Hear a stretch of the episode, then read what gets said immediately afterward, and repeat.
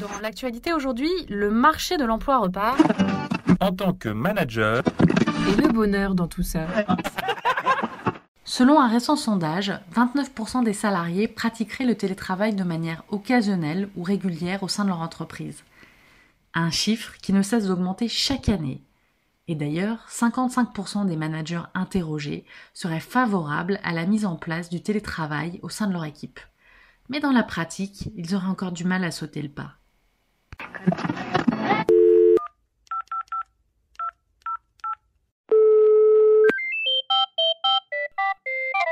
Service après-vente du manager, bonjour bonjour.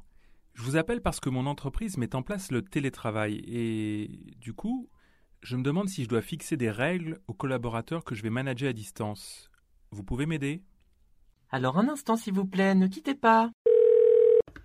Bonjour, je suis Isabelle Hastings, je suis coach et formatrice en management et j'aide mes clients au sein du cabinet Magic Monday à mieux travailler dans leurs équipes. Et je vais répondre à votre question. Effectivement, le télétravail, ça ne s'improvise pas. On ne peut pas lâcher ses collaborateurs, si je peux me, me permettre, euh, sans fixer euh, ni cadre ni règle pour euh, cette nouvelle façon de travailler. Et vous avez tout à fait raison de vous poser cette question en amont de- du télémanagement ou du télétravail.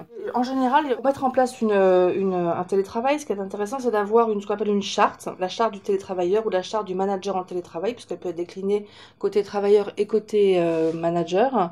Et dans cette charte, c'est de se mettre d'accord sur le temps de travail, par exemple, euh, si vous avez des équipes qui répondent à des exigences réglementaires du temps de travail, avec un nombre d'heures, par exemple, à effectuer par jour. Je pense que c'est vraiment euh, l'occasion, l'opportunité, ce télétravail, d'avoir un échange avec, euh, avec l'ensemble de l'équipe pour savoir d'abord quel est l'intérêt pour eux de télétravailler, qu'est-ce qu'ils recherchent dans ce télétravail, et de quelle manière est-ce que l'équipe peut continuer à fonctionner de manière optimum euh, avec euh, des équipes distantes? Le conseil, c'est vraiment de mettre en place, je dirais, un cadre plus que des règles hein, de fonctionnement dans lequel chacun va y trouver son compte. Et puis ensuite, de maintenir avec vos équipes un lien euh, informel qui fait qu'à chaque fois que vous les contactez, ils n'ont pas l'impression que c'est pour vérifier que leur travail est fait ou qu'ils sont derrière leur poste, mais vraiment que vous vous intéressiez à eux, que vous soyez vraiment là pour être en soutien euh, des éventuelles euh, difficultés qu'ils pourraient rencontrer dans cette façon de travailler. Justement, comment je fais pour contrôler que leur travail est bien fait?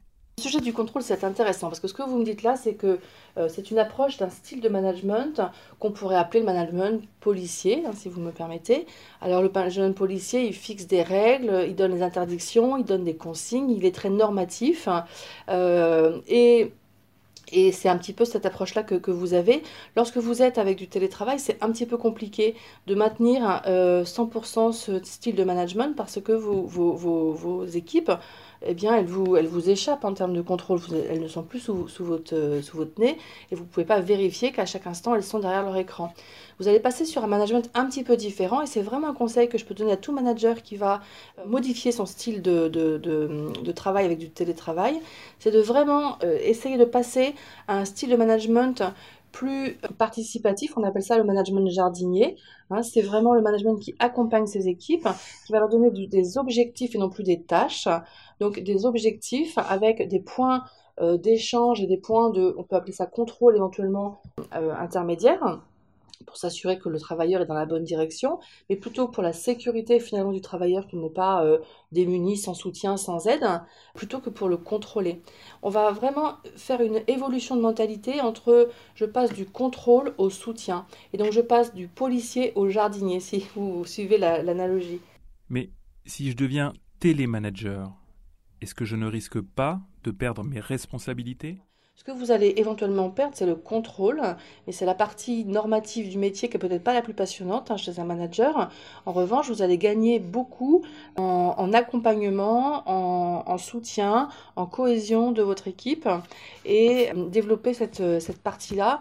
Et euh, à mon sens, vraiment gagner beaucoup en valeur dans le métier de, de manager. Service après-vente du manager vous remercie pour votre question. Vous pouvez maintenant raccrocher. Un podcast de cadre emploi.